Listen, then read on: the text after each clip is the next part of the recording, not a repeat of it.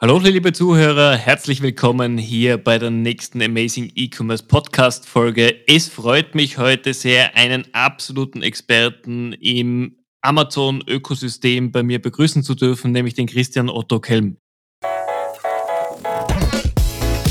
Willkommen beim Amazing E-Commerce Podcast mit deinem Host Stefan Grad. Christian, vielen herzlichen Dank für deine Zeit, dass du heute hier bist, um mit mir zu plaudern. Ja, gerne, gerne. Danke für die Einladung. Du, sehr gerne. Du bist in der Branche extrem bekannt wie der bunte Hund, sprichwörtlich. Äh, man verbindet deinen Namen immer mit Amazon. Erzähl doch mal ganz kurz für diejenigen unserer Zuhörer, die dich noch nicht kennen, was so dein Lebensweg war und warum es dich so sehr mit dem Thema und Marke Amazon verbindet. Ja, ich war zehn Jahre bei der Bundeswehr als Offizier, äh, hatte mich dann verletzt, bin dann ausgeschieden 2013 und bin dann direkt bei einem größeren Vendor eingestiegen und äh, war eigentlich Produktmarketing-Manager, verantwortlich für äh, Verpackung, Sourcing, ähm, Endkunden, Support, das ganze Programm, selbst Bedienungsanleitungen schreiben. Und habe dann irgendwann die Frage gestellt, Ende 2013, unsere Vertriebsstrategie endet am Point of Sale im, im Regal. Ich sage aber, das Thema Amazon sollte man irgendwie mal mit aufgreifen. Und da kam die Gegenfrage, ja, haben Sie noch Zeit? Und dann ab dem Tag, es muss September oder Oktober 2013 gewesen sein, hänge ich im Thema Amazon fest und hatte dann zwei Jahre bei einem äh, größeren Markenhersteller. Und danach ging das zu Factor A, mittlerweile größte Amazon-Agentur in Europa definitiv, zu einem großen äh, Seller, KW Commerce, und dann selbstständig gewesen äh, eine Zwischenzeit und habe da schon angefangen mit den Toolanbietern wie Celix und Emily's viel, viel, viel zu, zu interagieren, zu arbeiten, zu kommunizieren. Und ja, jetzt seit über einem Jahr arbeite ich fest bei Emily's. Das heißt, du hast sehr viel erlebt, sehr viel gesehen, was ja wahnsinnig wichtig ist. Wir haben davor schon ganz kurz gesprochen und du hast ja auch diesen wunderbaren Satz gesagt, man muss Themen mal erlebt haben, selbst gemacht haben, um darüber zu entscheiden oder daraus die richtigen Ableitungen für sich herauszunehmen.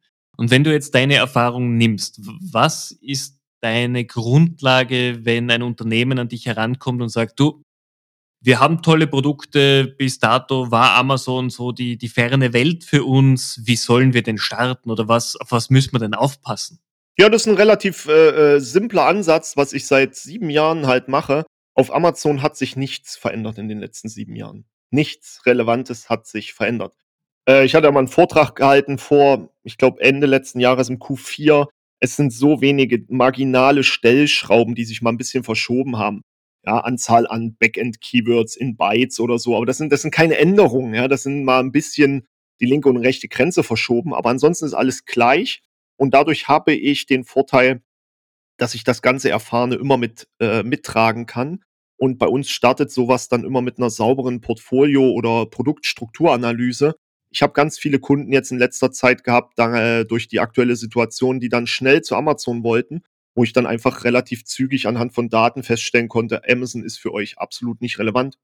Die Produkte würden dort nicht laufen. Ähm, das zeigt sich oftmals an, an Daten. Und dann braucht man das Thema gar nicht. Und da kommt man leider schnell zu diesem aktuellen System. Äh, soziale Medien hypen irgendwas, irgendwelche anderen Ökosysteminhaber, Logistiker, Berater, Coaches, was auch immer, pushen etwas. Irgendjemand hört das, nimmt das auf, trägt das in die Firma, in die Marke rein, dann muss das gemacht werden, aber es wird nicht hinterfragt, ob das überhaupt funktional sinnvoll ist. Und da ich nicht diesen äh, monetär-opportunistischen Druck dahinter habe, sondern da eher Aufklärungsarbeit und Hilfe zur Selbsthilfe als Leitfaden habe, kann ich andere Entscheidungen klar und deutlich formulieren das hilft vielen, ähm, dass sie sich halt nicht für das Thema Amazon entscheiden müssen. Und andererseits sind die Prozesse so allgemeingültig, seit sieben Jahren schon, die sind auf jede Marke, auf jeden Branchenbereich anwendbar. Und das macht das Thema leicht. Ich bin nur fokussiert auf Content Marketing und ein paar Bereiche im Controlling. Alles andere, linke, rechte Grenzen, Steuer, Logistik, ähm, Shopsysteme, also was heißt Shopsysteme, Anbindungssysteme für Amazon, da kenne ich genug Leute und genug Profis, wo ich dann hin ver, äh, verweisen kann. Aber da kann man halt viel machen und wichtig ist, dass man da offen und ehrlich ist und auch relativ zügig sagen kann, stopp, du kommst mit der falschen Annahme, Amazon sei relevant für dich. An folgenden Beispielen erkläre ich dir und zeige ich dir auf, dass Amazon für dich nicht relevant sein muss oder der Aufwand, den du betreiben müsstest, eklatant hoch ist, um Produkte auf Amazon zu verkaufen. Wenn du, ich meine, ich finde diesen Ansatz sehr, sehr gut. Es ist auch ein, ein ehrlicher Ansatz gegenüber Kunden. Kannst du ein, ein Beispiel nennen, welche Produkte für Amazon jetzt weniger geeignet wären? Ja, ähm, hochpreisiges Segment im, im Spezialprodukt. Ne? Ich rede jetzt nicht von einem Fernseher, das ist per se hochpreisig oder Waschmaschinen und sowas. Das ist noch relativ verständlich, aber sobald es in den Bereich geht wie Luftreiniger, Aktenvernichter, ähm, da hast du halt eine große Preisschere von unter 100 Euro Produkten zu den äh, Top-Playern, ähm, zu den hochpreisigen Playern, also Top-Player jetzt nicht falsch verstehen, sondern die, die hochpreisigen. Die erzeugen ihre Volumen aber nur über akkurate Suche in Kombination der Worte mit der Marke. Und dann kannst du listen, was du willst, weil wenn du die Marke nicht bist und nicht im Gedächtnis des Kunden verankert bist oder in deren Suchintention, wirst du einfach nicht gesucht, nicht gefunden und dann wirst du auch nicht verkaufen. Und das muss man halt verstehen, dass viele, viele Suchanfragen trotzdem noch stark markenlastig sind. Und wenn man das sich vor Augen führt, dann weiß man auch, wie viel Arbeit es macht, in, mit einer Brand in den Kopf eines Pos äh, Possible, Entschuldigung, eines möglichen Kunden reinzurutschen. Und das ist dann der Aufwand. Weil Listen auf Amazon ist kein Aufwand, sondern relevant Listen und dann Verkäufe zu erzielen über, über gängige oder notwendige Suchabfragen, die nicht markenlastig sind. Das ist dann oftmals schwer. Und da muss man halt richtig ansetzen, die richtigen äh, Wege und Methodiken kennen. Und ansonsten kannst du halt 50, 60 oder 100 Aktenvernichter, Luftreiniger oder sonst was listen. Du wirst keinen verkaufen. Weil der Kunde niemals nach deiner Marke sucht, weil er die nicht mal kennt. Das heißt, auch auf Amazon ist einfach eine Marke ein essentielles Gut, das einen klaren Vorteil bringt gegenüber einem No-Name-Hersteller. Na, das muss man eigentlich andersrum sehen. Ähm, 'ne Marke ist immer ein essentielles Gut. Der Verkaufskanal Amazon, der der der liegt am Ende. Ja, das verstehen die Leute auch immer nicht. Da bin ich immer knallhart. Amazon ist nicht der ist nicht der Anfang der Nahrungskette, das ist das Ende. Dort wird gegessen, dort wird sich aber nicht Appetit geholt. Das ist keine Stöberplattform, das ist manchmal eine Informationsplattform, aber das ist nicht die Prägungsplattform wie TV, Zeitung, äh, Informationsplattformen im allgemeinen Internet, Google, Freunde, all die anderen Themen, all die Social-Media-Kanäle. Ich bin ja auch an, äh, als Dozent tätig an der Uni, da machen wir gerade ein großes Projekt zu diesem Thema. Und die Prägungen, die kommen doch wo ganz anders her. Ähm, auf Amazon werden diese Prägungen kommuniziert in ein Suchfeld und umgesetzt in Klick, Such- und Kaufverhalten. Aber die Leute dahin zu führen, dahin zu prägen, das ist doch die eigentliche Aufgabe und das ist natürlich einfacher, wenn du eine Marke bist. Und äh, darum geht es am Ende. Jetzt ist natürlich gerade bei vielen Händlern so mal gehört worden, ja, wenn ich jetzt nicht nur ein Händler bin, sondern eine Marke, dann habe ich ja viel, viel mehr Möglichkeiten auf Amazon, wenn meine Marke dort registriert ist und ich habe quasi out of the box einen Vorteil gegenüber allen anderen. Ist es tatsächlich im Tagesgeschäft so? Äh, jein. Also man hat ähm, mit, mit reinen Brand Analytics Anmeldungen den Vorteil, dass du eine Werbeform mehr hast, die Sponsored Brands. Du mhm. hast äh, Markenshop-Nutzungsmöglichkeiten, die aber, ne, da, da musst du Kunden hinbringen, ansonsten ist das einfach nur eine, eine, eine schöne Darstellung deines Schaufensters. Ähm, und der andere Ansatz ist, du hast halt Brand Analytics, das ist eine, eine Datenfreigabe von Amazon zu Klick- und Suchverhalten zwei Jahre rückwirkend, Tag, Woche, Monat, Quartal, zuzüglich Alternativ Such, Alternativ Kauf, Wiederholungskaufverhalten und äh, so ein paar erweiterte Funktionen. Wer die nutzt, der ist halt dann richtig, richtig befähigt ähm, zu arbeiten. Aber ansonsten muss man halt immer unterscheiden. Du hast schön gesagt, das Wort Händler. Ja, der Händler per se ist nur ein Weitergabeinstrument von Markenware an einen Endkunden über einen anderen Kanal. Ne? Also der ist komplett ersetzbar, ohne Probleme. Ja, ähm, jemand, der eine Marke hat, der ist schon wieder was anderes. Markeninhaber, der ist ja nicht mehr nur ein Händler, sondern der verkauft seine eigenen Produkte. Dem gehören diese und wenn dir die Produkte der Marke gehören, gehören dir natürlich auch dann die, die Nutzer, Käufer der Marke. Die sind dann wirklich deine. Da muss man halt schon differenzieren zwischen dem reinen Händler im Sinne eines Resellers, ne, nicht meine Ware, aber ich vertreibe sie auf irgendwelchen Kanälen gegen den, der wirklich Produkt mit Marke hat. Und da reden wir nicht von Private Label ähm, mit einfach klatschende Marke auf irgendein äh, MeToo-Produkt, sondern wir reden von Brand Value, von äh, 'nem echten Mehrwert, wo das Produkt einen Mehrwert liefert. Haben wir ja jetzt auch in den Krisenzeiten gesehen. Amazon hat ganz viele Produkte halt als nicht relevant bezeichnet oder eingestuft. Und ja, was ist wirklich relevant? Ja, muss man sehen, immer diese Wohlstandsgesellschaft, ja, Puzzle, malen nach Zahlen, das waren plötzlich relevante Themen. Dinge, die einem wirklich Mehrwerte bieten oder halt zur zur Kinderbespaßung beitragen. Ähm, und das muss man immer in das richtige Licht rücken, ne? Nicht die tausendste Knoblauchpresse, weil wenn's einem in Krisenzeiten nicht gut ist, dann kauft man nicht Knoblauch, Avocado und alle Wohlstandslebensmittel, sondern man geht wieder zurück auf die Core Values und da muss man sich einfach fragen: „Wo als Marke stoße ich da an? Wo gebe ich 'n Mehrwert da dem Nutzer, dem Kunden?“ Und da wird halt in den letzten Jahren sehr, sehr viel Mangelwert produziert, muss man einfach sehen. Definitiv. Wie du ja schon gesagt hast, ich bekomme ja von Amazon auch viele Daten, viele Datenpunkte, die ich analysieren kann, die ich angehen kann. Jetzt, wenn wir mit unseren Kunden sprechen, heißt's oft: „Ja, wir brauchen jemanden, der unser Amazon-Business vorantreibt.“ Der Kunde meint aber jemanden, der einfach die Produkte anlegt, Produktregistrierungen macht. Wäre es nicht viel wichtiger, jemanden an Bord zu holen, schon von Beginn an, der tatsächlich etwas mit den Daten, die ich zurückbekomme, anfangen kann? Also, diese Analysen fahren? Ja, absolut, absolut. Also, äh, äh, Business Data Analyst und wie sie alle heißen und Business Development, wo solche Leute aufgehangen sind.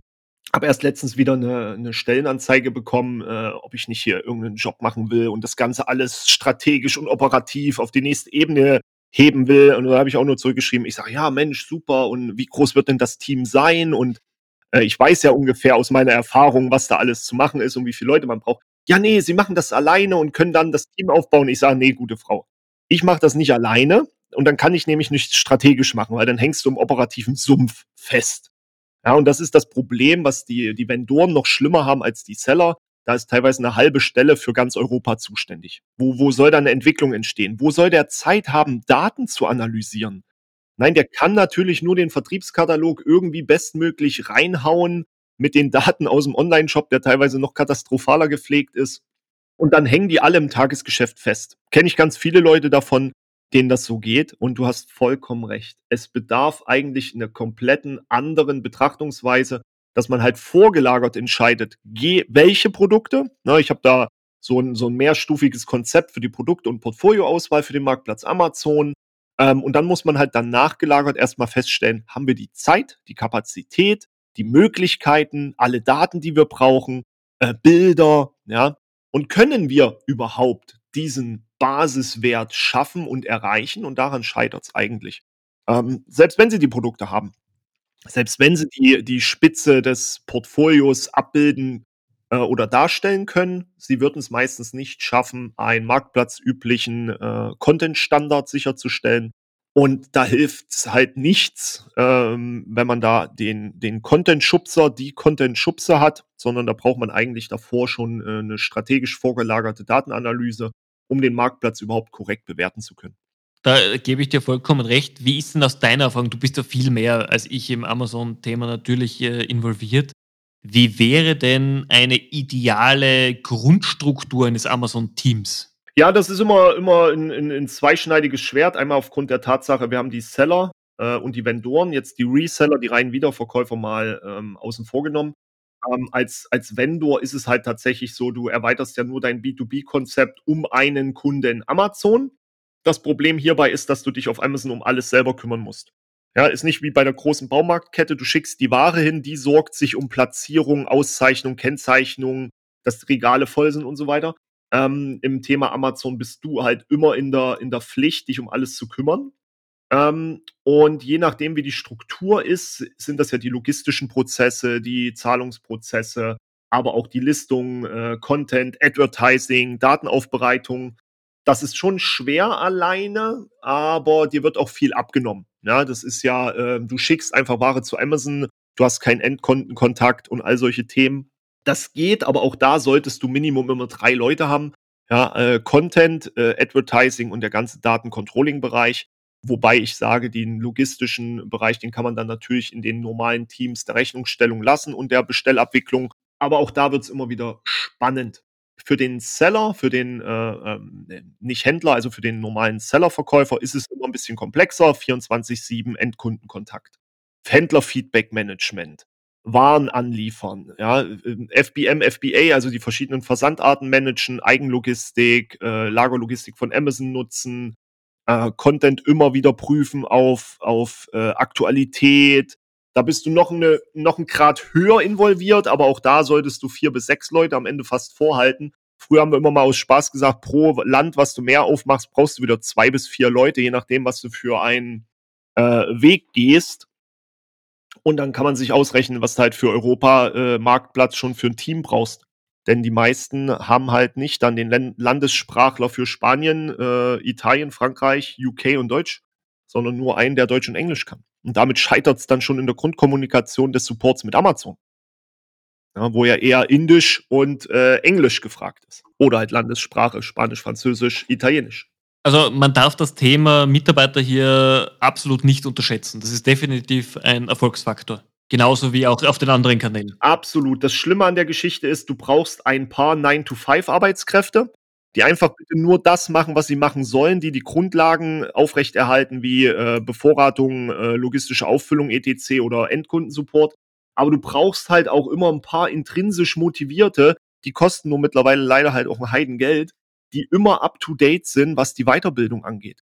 Denn der normale jetzt äh, das klingt immer schlimm, aber der normale Nine-to-Five-Job ist daran gebündelt, äh, und gekoppelt, dass er das macht, was er soll, sein Leben lang. Amazon ist aber so hoch agil, wenn du da nicht auf dem aktuellen Bildungsstand bleibst, immer wieder die neuen Werbemaßnahmen, die neuen Auswertungsmöglichkeiten, die neuen Datenlagen, die Änderungen hier und da. Das ist halt das, was außerhalb vom Grundkonstrukt, was schon seit, wie ich immer sage, 7 Jahren gleich ist, sich aber in den Feinheiten ändert. Wenn du da nicht up to date bist, hast du 'n Problem. Nur gibt es jetzt nicht einfach mal die Möglichkeit, den, äh, zur VHS zu schicken und zu sagen: „Hier, mach mal die Weiterbildung.“ Ja, das sind Leute, die müssen auf Kongresse geschickt werden. Das sind Leute, die müssen tagtäglich in Xing, LinkedIn und Facebook-Gruppen hocken, damit sie merken: „Oh Mist, hier gibt's grad 'n Datenfehler. Oh Mist, hier passiert grad das. Prime fällt aus. Dies oder das passiert.“ Ähm, und das kannst du 'nem normalen, sage ich mal, ganz hart 'nem normalen Mitarbeiter nicht zumuten, sondern brauchst wirklich jemanden, der da intrinsisch Bock drauf hat, immer am Zahn zu äh, am Zahn der Zeit zu sein.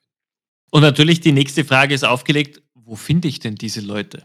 Ja, das ist das Schöne, ähm, diese ganze FBA-Blase der letzten 2 Jahre, also diese Private Label Brands sozusagen, die hat ja dazu geführt, dass ganz, ganz, ganz viele, die bald mit ihrem Studium fertig sind, schon mal mindestens FBA oder FBA gescheitert sind. Ja, wobei ich ja immer sage, FBA ist einfach nur 'ne Logistikart auf Amazon und nichts äh, kein Geschäftsmodell. Aber davon gibt es viele. Und lieber nehme ich doch so 'n gescheiterten FBAler als jemanden, den ich noch voll ausbilden muss. Ansonsten findest du auf'm Arbeitsplatz äh, auf'm Arbeitsmarkt niemanden davon. Die richtig Guten sitzen alle bei den großen Vendoren, bei den großen Sellern, ähm, und machen ihren Job richtig gut, sind meistens, ähm, in der Bezahlungsstruktur sehr weit unten Mittel, ja, im Gegensatz zu was so die Großen verdienen, die dann sechsstellig gehen bei den Key-Accountern tatsächlich. Und die kommen aber auch nie raus aus ihrem kleinen, äh, äh, Dörfchen oder Ländchen. Man kann sich das in Deutschland ja angucken, die richtig großen Marken, die sitzen auf'm Dorf, ja. Jeder, der mal zu Puma, Adidas fahren wollte mit'm Zug, äh, äh, viel Spaß damit, ja. Hier Herzogenaurach die Ecke. Und, ähm, das ist halt immer 'n Thema. Die sind alle schön geschützt in ihrem kleinen Nestchen und wissen gar nicht, wie wertvoll sie sind. Da musst du halt hoffen, dass du auf Konferenzen und so weiter da Kontakte knüpfst.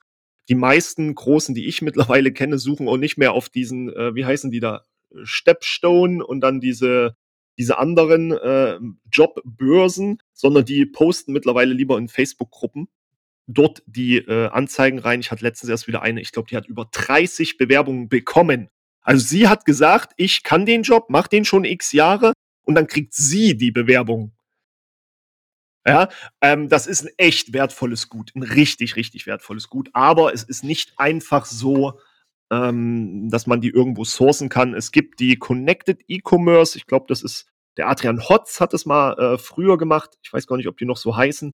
Die spezialisieren sich auf die Vermittlung von Fachkräften im im Bereich Key Account E-Commerce, Amazon. Ja, aber ansonsten selber aufbauen, selber hochbauen und dann hoffen, dass sie niemals weggehen. gerade das Thema selber aufbauen. Ich bin selbst Quereinsteiger in der E-Commerce-Branche. Ich bin vor zwölf Jahren eingestiegen, hatte keine Ahnung, was ein Shopsystem, ein Plugin, gar ein Shop-Technik dahinter ist. Es ist einfach Eigeninteresse gewesen. Jetzt, wie oder welche Tipps gibst du den Leuten, wenn sie sagen, okay, ich habe das Interesse, Amazon gefällt mir, ich möchte mich da reinarbeiten. Welche Blogs, welche Gruppen, wo kann ich mir wirklich kompetente Informationen holen? Oder gibt es auch etwas, wo du sagst, komm, das kannst du dir sparen, weil da wird einfach nur die Leute fertig gemacht oder es werden Halbwahrheiten verteilt. Ich glaube, du wirst auch kein Freund sein von diesen werde in vier Wochen zum Millionär mit Amazon-Kursen. Och, also man guckt sich die ja schon mal zur, zur Grundbelustigung an. Also äh, Facebook ist äh, absolut äh, gigantisch. Auch die Entwicklung, die ich da die letzten Jahre mitbekommen habe, da ist dieses Hating und Bashing überhaupt nicht mehr, sondern es ist wirklich Hilfe, Hilfe, Hilfe an allen Ecken und, äh, äh, ähm, Ecken und Stellpunkten. Man fängt auf YouTube an, man macht bei Facebook weiter, man beliest sich. Mittlerweile ist die Konferenztiefe unendlich zu diesen Bereichen. Es gibt gängige Bücher, äh, von allen möglichen äh, größeren Verlagen. Äh, Factor A hat ein Buch geschrieben. Jetzt zuletzt kam Amazon für Entscheider raus. Wir haben Amazon Marketplaces. Wir haben Amazon Marketing von mir selber. Also die, die, die Quellen äh, sind, sind sehr vielfältig. Und ich finde es sogar wichtig, sich auch Quellen anzutun, die, die vermeintlich mistig sein könnten. Du nimmst eigentlich immer irgendwas mit. Sei es eine blöde Idee, sei es ein kreativer Ansatz, sei es das um die Ecke denken oder sei es die Wahrnehmung, etwas zu hören und zu sagen, das, was die gerade machen, ist absoluter Quatsch. Wenn du in der Position bist, sowas zu hinterfragen, dann machst du alles richtig, weil ich sage immer, lieber hinterfragen als hinterherfragen. Ja, wie viele Leute kommen an mit, oh, jetzt waren die Vendor-Verhandlungen oder ey, jetzt haben wir einen Seller-Account aufgemacht, jetzt brauchen wir eure Hilfe. Nee, ich glaube, ich stand vor drei Jahren auf einer größeren Bühne und habe gesagt, und hört mir schon wieder auf, danach zu mir zu kommen. Wer danach zu mir kommt, kriegt keine Hilfe mehr. Ihr müsst wissen, es gibt die Leute, die helfen euch vorher. Ja? Hinterfragen statt hinterherfragen. Und dann wird man immer, immer wieder an, an gute Ideen, gute Quellen kommen. Die sind vielfältig äh, ohne Ende. Ja. Celix hat einen super Blog. Wir fangen wieder an mit mehr, mehr Videos. Bei mir in der Gruppe sind Videos drinne da, da zahlen andere äh, 2000 Euro für den Kurs, um dasselbe Information zu, zu bekommen am Ende des Tages. Die sind dann der Gruppe einfach kostenlos. Äh, wir haben die ganzen Gruppen von Michael Attok, Marc Steyer, die Amazon SEO-Gruppe, die große gibt's, selbst Xing, LinkedIn, überall äh, kommunizieren die Menschen ihre Probleme, ihre Lösungsansätze rund um Amazon. Und da kann ich nur jeden ermuntern, da bloß nicht irgendwie Bammel vorzuhaben, sondern da einfach rauszugehen. Hilfe ist überall verfügbar. Das finde ich einen, einen sehr, sehr schönen Satz, weil man muss halt selbst schauen und dann auch selber bewerten, hilft mir diese Information, die ich hier bekomme oder nicht. Und genau. das macht halt die er Erfahrung, man, äh, man, macht Fehler, man lernt aus den Fehlern und dann ist man gerüstet für das nächste Mal. Ja, eben, ja, absolut. Du kannst nicht einfach so äh, äh, bewerten, ob das jetzt richtig oder falsch ist oder gut oder schlecht. Ein guter Freund von mir, der Lars Müller, der hat immer gesagt, äh, es gibt nur weniger falsch. Ja, es, es gibt da nicht die richtige, sondern weniger falsch. Ja, das ist, ein, das ist auch ein super Ansatz äh, für, für die Denkweise. Und bloß nicht irgendjemandem was nachmachen. Ja, ganz wichtig, ich habe mein Buch damals abgeschlossen mit, äh, Sie sind jetzt befähigt, Ihre eigene Strategie zu entwickeln und hören Sie bitte auf, meine Ansätze zu kopieren. Äh, das waren die letzten zwei Sätze in meinem Buch. Ihr müsst ja Lösungen finden für eure Themen, für eure Produkte, für eure Portfolios, für eure Aufgaben, ja, äh, für eure äh, Vorgaben oftmals. Und da ist es schon gut, wenn man befähigt ist zum selber denken und nicht nur zum Lesen und Nachplappern. Finde ich, finde ich einen guten Ansatz. Ist mal wirklich was Neues, nehme ich mir auch mit, weil das ist, ist, ist nicht schlecht. Jetzt lass mich noch eine Frage zu Amazon stellen. Amazon hat in Österreich auch erst, glaube ich, vor eineinhalb Jahren überhaupt die Ads-Kampagnen, die Sponsored Product Ads herausgebracht. Ihr in Deutschland habt diese Möglichkeit ja schon viel, viel länger. Wie soll ich als Unternehmen hier eine Strategie angehen? Ist es gleich mit Vollgas losstarten oder quasi mit dem kleinen C hinein und Schritt für Schritt arbeiten? Gibt es da einen Ratschlag von dir? Ja, absolut. Äh, wenn du auf Amazon äh, Werbung schalten musst, um zu verkaufen, dann hast du alles falsch gemacht bis dahin. Okay. Ja, also jetzt mal nicht, nicht, nicht Marketing im Sinne der Grunddefinition. Marketing dient zum, äh, ist alles, was dem Verkauf von Produkten dient oder förderlich ist sondern jetzt wirklich Amazon-Werbemaßnahmen. Wenn du diese nutzen musst, um überhaupt Verkäufe zu erzielen, dann hast du alles falsch gemacht, was nur sein kann. Ja, äh, Preispunkte, Produktauswahl und oder äh, Content-Sichtbarkeit. Ansonsten gilt da allgemein, du musst dir selber klar machen, nach welchen äh, Kriterien du rechnest. Ne? Möchtest du, dass diese Kampagnen profitabel laufen? Möchtest du, dass der Werbeaccount profitabel läuft oder der gesamte Amazon-Account? Ja, da, das heißt, du hast verschiedene Berechnungsebenen, setzt du deine Werbekosten gegen die Verkäufe, gegen äh, alle Verkäufe im Werbeaccount oder gegen ähm, alle Verkäufe im Amazon-Account, was ja einfach die, die statistischen Verschiebungen mit sich bringt. Ja, du kannst eine mega unprofitable Werbekampagne haben, aber insgesamt ist es hochprofitabel für den Account. Ja, ich nenne das dann immer Coca-Cola-Prinzip, äh, als wenn einer von denen wüsste, äh, welcher Kunde jetzt nach der Litfaßsäule zum Rewe, zum Lidl oder zum Aldi geht. Die können ja auch keine vollständigen Attributionen nachweisen. Kann Amazon übrigens auch nicht. Aber das ist ein anderes Thema. Ähm, und dann gilt es nur, sich vor Augen zu führen, dass die Werbemaßnahmen vielfältig sind. Ja, Sponsored äh, Products, Headline Search Ads, Sponsored Displays oder Product Display Ads, jetzt nur um im, im Beat-Mechanik-Bereich zu bleiben. Wir haben ja noch die DSP-Kampagnen oder die ganzen äh, Coupon-Deal-Aktionen, was ich dann eher unter Marketing verstehe, sondern rein Keyword-Advertising oder Produkt-Advertising. Da gibt es Vitamin A, super, super ähm, Blog, ähm, nee, wie nennt man das? Podcast. Dann haben wir sowas wie den Amazon Dorf Talk, da spreche ich manchmal mit dem Nils Seebach über solche Themen. Es ist niemals schwer, wenn du rechnen kannst. Das ist Marge mal Konvertierungsrate, ist dein maximaler Durchschnittsbit. Nur leider merken wir seit über, über drei Jahren, dass selbst mit dieser Definition die meisten noch ins Schleudern geraten, weil sie ihre eigene Marge nicht kennen. Ja, wenn es da natürlich schon anfängt, dann wird es ärgerlich. Aber ansonsten immer alle Werbemaßnahmen schalten, immer alle Produkte bewerben, äh, denn du wirst merken, du hast Produkte, wo du gesagt hast, nein, niemals, die werden niemals laufen. Doch, weil so unkompetitiver Wettbewerb dort herrscht oder die Wettbewerber so schlecht aufgestellt sind, dass sie gar nicht reagieren auf deine Werbemaßnahmen und dann ist jedes Produkt plötzlich umsetzbar und nur wenn du alles versuchst, kannst du dann überhaupt Entscheidungen treffen, was geht und was geht nicht. Bin ja absoluter Feind der 80-20-Regel. Ne? Was sagte letztens so ein weiser alter Mann, mein Chef? äh, wenn alle nur 80-20 machen, wird niemand jemand, niemals jemand 100% erreichen. Ja, also 100% geben, äh, clevere Strategien entwickeln. Auch da gibt es genug Videos, Hinweise, wie man so, so Werbemaßnahmen aufgliedern kann. Alleine die Keywords werden ja geteilt in, in generische, äh, markenlastige und dann natürlich generisch spezifisch, generisch, generisch unspezifisch und da hast du schon so viele Ideen, die du da treffen kannst und gibt genug Tools, die dir auch Suchseitenvolatilitäten oder SERP-Site-Konsistenzen bewerten können. Weil was bringt es dir, einen 50 Euro Damenring auf Keywords zu pushen, wo die Durchschnittspreise deutlich unter 20 Euro sind? Also der Kunde ja schon schreit, nein, hier kaufe ich nichts Teures. Und da gibt es leider so viele Maßnahmenmöglichkeiten, das kann man fast nicht runterbrechen. Wichtig ist nur, man muss ohne Werbung auf Amazon verkaufen können, weil dann hat man das SEO-Konstrukt verstanden oder Markenkonstrukt oder richtiges Produkt oder gutes Produkt, guter Preis. Und Advertising ist hinten dran zu stellen. Ähm, außerdem basiert es bei Amazon rein relevanztechnisch darauf, dass Keywords oder Suchbegriffe, auf die du Werbung schalten willst, müssen relevant sein und mit deinem Content verknüpft sein. Entweder in Form von, du hast es irgendwo relevant hinterlegt oder der Algorithmus triggert dein Produkt unter diesem Keyword als relevant. Das ist nicht wie bei Google, dass ich äh, mit blaue Bälle super ohne Probleme jetzt Werbung schalten kann auf Springseil.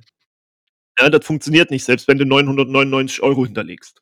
Okay, das heißt auch hier bedarf es einfach eines Umdenkens und einer alternativen Strategie als zu den anderen Werbekanälen. Unbedingt. Ich war auf der Google-Konferenz, da haben mich alle komisch angeguckt, was ich da erzähle. Es ist, das war für die irgendwie nicht, nicht nachvollziehbar. Aber ja, man muss umdenken, unbedingt. Lass mich doch mal zum eher persönlichen Teil des Podcasts kommen. Jetzt, du hast viel erlebt schon, du hast viel gesehen. Was ist es, was dich jeden Tag in der Früh motiviert, aufzustehen und zumindest versuchen, an dem Tag dein Bestes zu geben?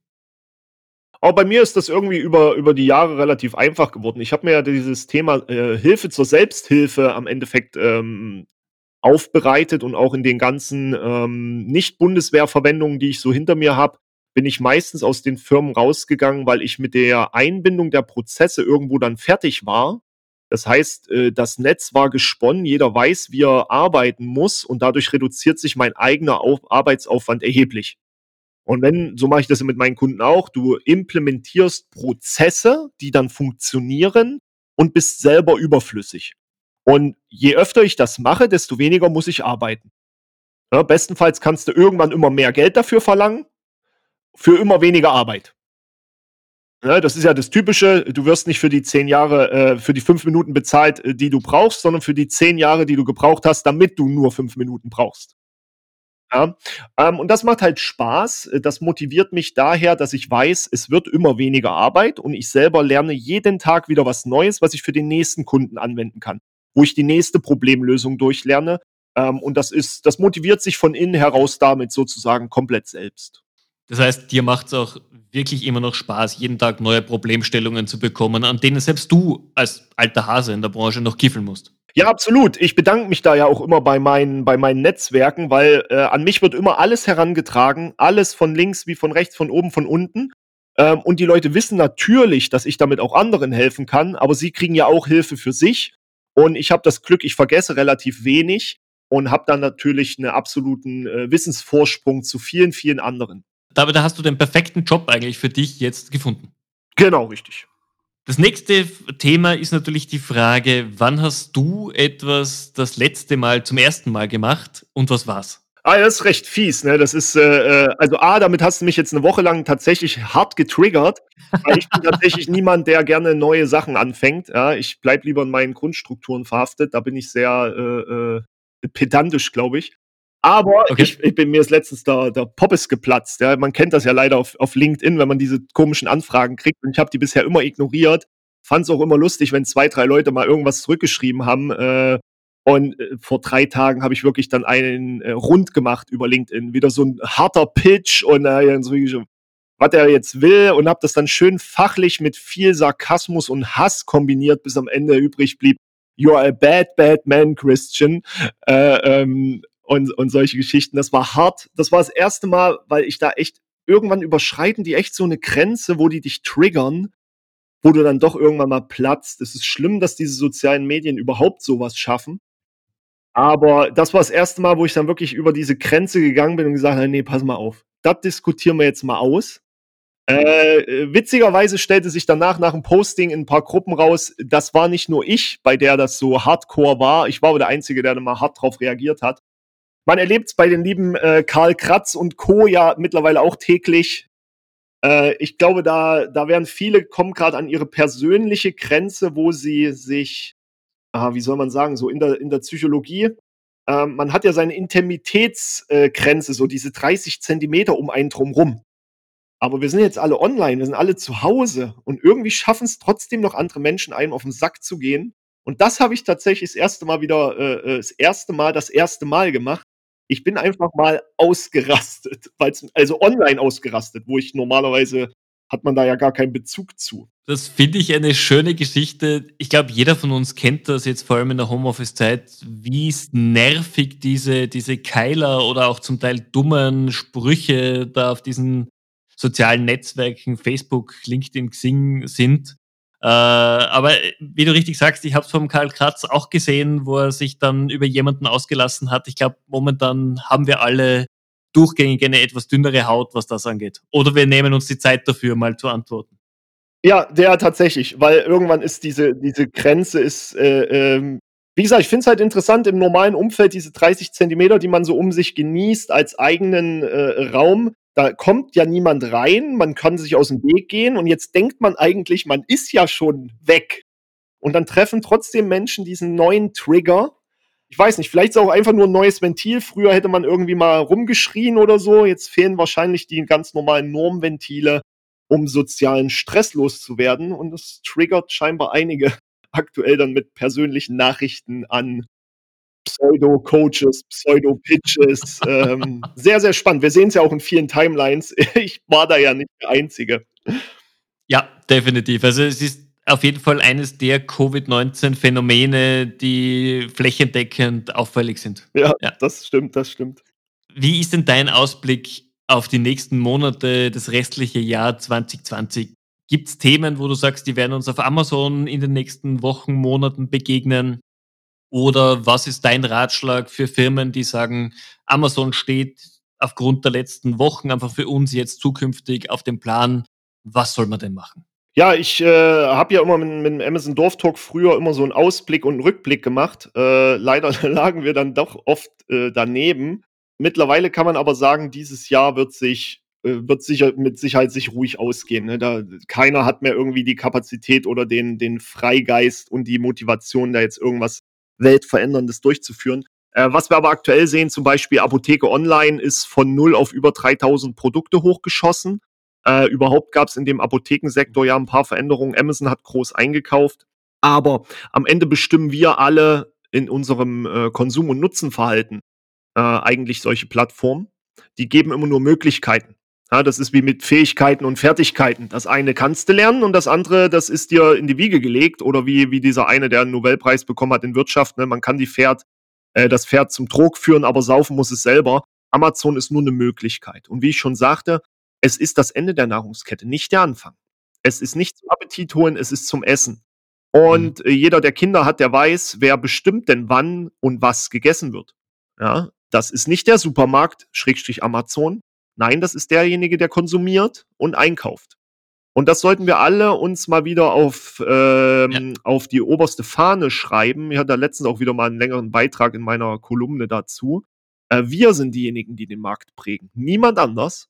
Und nach Covid, nach Corona gibt es das erste Mal wieder eine harte Möglichkeit, die Märkte zu prägen, denn dort kommen komplett ungeprägte Kunden aus dem Heimleben, aus dem Homeoffice wieder in die freien Märkte zurück.